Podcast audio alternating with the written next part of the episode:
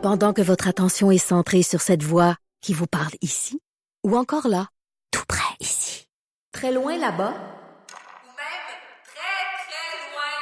Celle de Desjardins Entreprises est centrée sur plus de 400 000 entreprises partout autour de vous.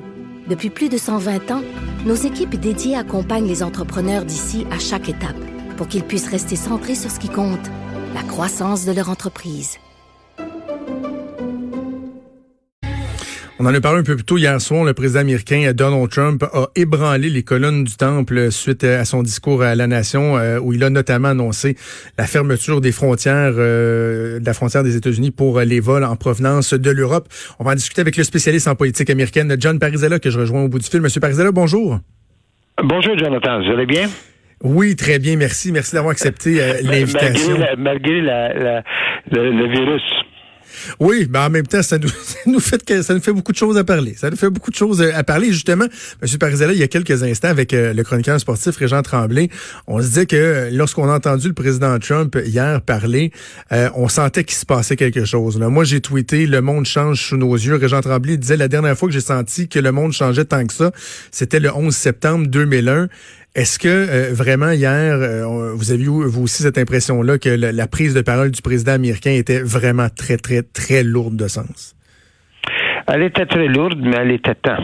Parce que le problème qu'on on ressent euh, de plus en plus avec euh, M. Trump, c'est que M. Trump souvent n'absorbe pas tout à fait le, le fond d'une crise. Une crise de santé, c'est clair que la population sont moins intéressés, même si ça les préoccupe toujours la, bourse. Pas tout le monde est à la bourse. Et ils ont besoin de la compassion, ils ont besoin d'un sentiment qu'ils peuvent se faire traiter et peuvent avoir accès à des soins. Dans le cas de le 11 septembre, puis les gens bien, bien les autres de mentionner qu'est-ce qu'il a mentionné, dans le cas de le 11 septembre, c'est clair que c'est une crise de sécurité. En d'autres mots, est-ce que les gens euh, pouvaient être sécures dans un endroit public, comme vous saviez, il y avait eu des bâtisses qui ont, qui ont qui sont écroulées, puis il y a eu évidemment l'attaque sur le, le, Pentagone euh, en plus euh, quasiment au même moment. Mm-hmm. Donc, M. Trump a donné une impression depuis à peu près un mois et demi, c'est pas deux mois, que c'est une grippe saisonnière, peut-être un petit peu plus euh, corsé qu'on est habitué, mais ça va passer, puis ça n'a pas changé rien. Il, continue à donner des poignées de main, continue à faire ses grands rallyes et il donnait des, informations qui contredisaient souvent les experts dans le domaine. Et on avait l'impression que les Américains euh, étaient derrière la, euh, étaient, étaient, vraiment en arrière de la courbe. On ne savait pas où ce qui s'en allait. Donc hier, c'était essentiellement un discours euh, mais même le discours lui-même a créé plus de confusion si on juge par les marchés de ce matin, puis on juge les réactions des gens en Europe. Du point de vue euh, canadien, quand on regarde ce qui se passe d'un côté de la frontière, justement, on a l'impression que la crise elle a été très très mal gérée. Là, entre autres au niveau du dépistage, ça a été vraiment long avant qu'on fasse un dépistage euh, sérieux, ce qui fait en sorte que ce qui se passe en Italie, certains pensent que ça pourrait se produire euh, aux États-Unis assez rapidement. Qu'est-ce que ça veut dire pour les échanges commerciaux entre le Canada et les États-Unis? Est-ce qu'il pourrait y avoir vraiment des enjeux à votre avis? Ben, c'est sûr qu'il va y avoir un impact économique. On le ressent déjà. On a vu comment la bourse a tombé depuis à peu près une dizaine de jours, c'est pas plus.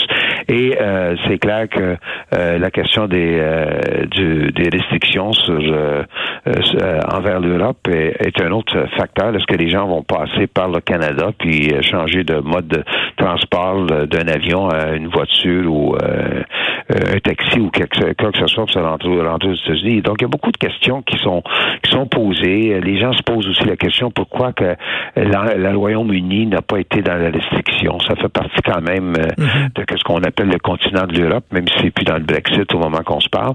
Les mauvaises langues disent que M. Trump a agi plus parce qu'il y, a des terrains de golf euh, euh, au Royaume-Uni. Mais le net net de l'affaire, c'est qu'on peut pas être, on peut pas le dire avec certitude qu'est-ce qui va arriver, Jonathan. Je pense que c'est clair qu'on s'en va pas vers vers une, situation qui va revenir à la normale dans les prochains prochains bien au contraire.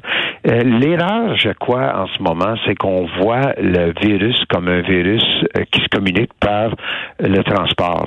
Euh, les gens qui quittent un pays, s'en à un autre, puis amènent le virus. Mais là, le virus, il est rendu local. Le virus est rendu local. Vous, vous allez rencontrer quelqu'un après votre votre émission aujourd'hui qui a peut-être été dans le métro, puis qui avait quelqu'un qui était atteint de ça, puis atteint comment, c'est pas, pas nécessaire de savoir comment la personne est atteinte du virus. C'est que là, vous êtes dans un euh, dans un métro euh, dans votre ville, c'est un Québécois, une Québécoise euh, qui a le, virus, puis vous, il vous le communique. Donc, on n'est plus dans une situation qu'on peut juste gérer les frontières. On est dans une situation qu'il faut gérer le système de santé, l'accès à des examens, l'accès à des soins. c'est là qu'on est en ce moment. Puis moi, je pense que la situation aux États-Unis, j'ai beaucoup plus confiance à écouter Tony Fauci, euh, qui, est qui, est en charge des organismes de santé, qui est souvent dans les briefings euh, quotidiens. Et lui, il a la rencontre. Lui, il a de l'air en contrôle, puis lui, devrait être le seul qui parle. Monsieur, Monsieur Trump, en ce moment, devrait vraiment pas faire de tweet. Il devrait plutôt travailler avec euh, avec euh, Monsieur McConnell et Madame Pelosi pour essayer d'avoir des mesures économiques qui vont atténuer euh, les, les d'une pandémie. Puis euh, une pandémie, comme vous, même hier, Monsieur Trump, je, ma mémoire est bonne, j'ai écouté son discours, il me semble qu'il n'a pas mentionné le mot pandémie. Donc, tu sais, il, il, est comme dans un autre monde et on sent qu'il y a deux facteur qui l'anime beaucoup, c'est la, la, bourse et la réélection. Puis euh, on est dans une situation qu'il parle de, de, travailler ensemble, mais son fils ce matin n'arrête pas d'attaquer Joe Biden, euh, disant qu'il qui, qui, manque d'intégrité puis que c'est un incompétent. Donc on n'est pas dans une situation où on sent que le président mène gère bien la crise. Mais justement, qu'est-ce que ça peut vouloir dire pour euh, le processus électoral? Parce que loin de moi, euh, M. Parizella, l'idée de faire un, rapprochement de la Saskatchewan et les États-Unis, mais Scott Moore, le premier ministre de la Saskatchewan, a annoncé cet avant-midi qu'il va repousser euh, l'échéancier électoral. Évidemment, on comprend toute l'importance que le processus électoral a aux États-Unis, mais dans une situation anticipée de crise sanitaire, de crise économique, qu'est-ce que ça peut avoir comme effet sur le processus électoral américain? Ben, c'est clair que le système euh, euh, américain n'a jamais été, euh, on n'a pas de, cas où il a été, ils ont reporté, annulé, puis on est encore loin de l'élection du mois de mhm. novembre. Donc moi, je, je ressens beaucoup plus l'impact que ça peut avoir sur sur l'élection ou sur la défaite, l'élection ou la défaite de M. Trump. C'est clair que M. Trump, si on a eu la conversation il y a environ un mois, je vous aurais dit, j'ai même écrit un papier dans un journal qui disait essentiellement avantage Trump. Et je continue, continue à penser que Trump est en meilleure position pour gagner cette fois-ci qu'il l'était même en 2016. Cela dit, on, on, reconnaît quand même que cette crise-là, euh, on est dans du, territoire euh, euh, inconnu. Et on peut avoir des, des drôles de surprises. Je dirais que le, rassemblement autour de M. Biden depuis à peu près dix jours, et je crois que ça, c'est un indice que les démocrates vont s'unir. Est-ce que les démocrates vont sortir? Parce que ça va prendre une sortie de vote c'est là que ça va être important, la gestion du, du, de la sortie de cette campagne de M. Sanders et probablement le rôle de Mme Warren. Et j'ajouterais un nom qu'on entend moins souvent depuis quelques années, c'est Barack Obama. Il n'y a aucun doute que si le vote, si la coalition démocrate sort, euh, il y a trois États que M.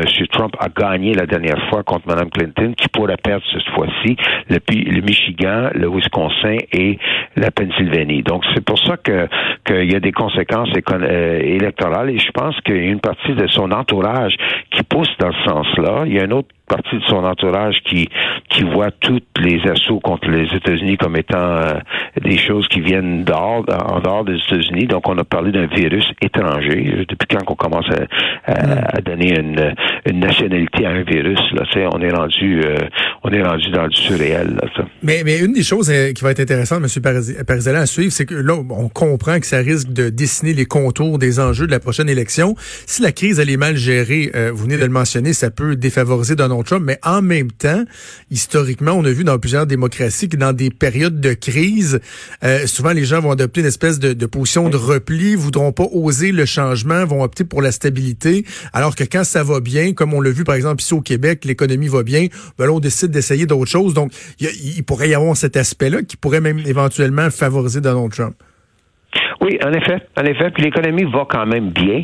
Euh, tu sais, faut pas s'énerver sur la question du marché boursier. Ça, c'est vraiment, c'est vraiment une approche. Faut avoir une approche de calme et de, long terme plus que de, de, court terme et, de, de, payer l'épicerie à la fin de la semaine. Donc, euh, euh, les, les éléments fondamentaux et importants à l'économie américaine sont en bon état. Vous avez le plein emploi. Euh, vous avez une situation où la, la, force économique des États-Unis est sans, est sans doute. on vient d'avoir une entente de signer. Évidemment, cette entente-là n'est pas ratifiée complètement dans les dans les la juridiction canadienne, mais il reste quand même que l'ancienne ALENA est fonctionnelle. Donc, on est dans une situation qu'il faut pas paniquer. C'est le, pire virus en ce moment, c'est pas le corona, c'est la, peur. Donc, euh, je pense que c'est bon d'avoir un certain calme. M. Trump n'a pas, euh, n'a pas, euh, en voulant créer un certain calme, il a créé une certaine insécurité, improvisation et incertitude. Et dans ce sens-là, sa gestion de crise maintenant va jouer contre lui. Mais est-ce que ça va être le même contexte quand on se parlera, vous et moi, Jonathan, en, septembre, ou même dans le milieu de l'été, on risque d'avoir une situation qui est complètement sous contrôle et revenue à la normale. Mais il n'y a pas de doute qu'il y a un mois, je vous aurais dit Trump définitivement. Euh, là, je peux vous dire que, que M. Trump passe pas mhm. une période euh, positive. Ça va être assurément très, très, très intéressant, excitant même de suivre ça au cours euh, des prochains mois. John Parizal, expert en politique américaine. Merci, c'est toujours un plaisir de vous parler. Plaisir de vous parler. À la prochaine. Merci. Merci.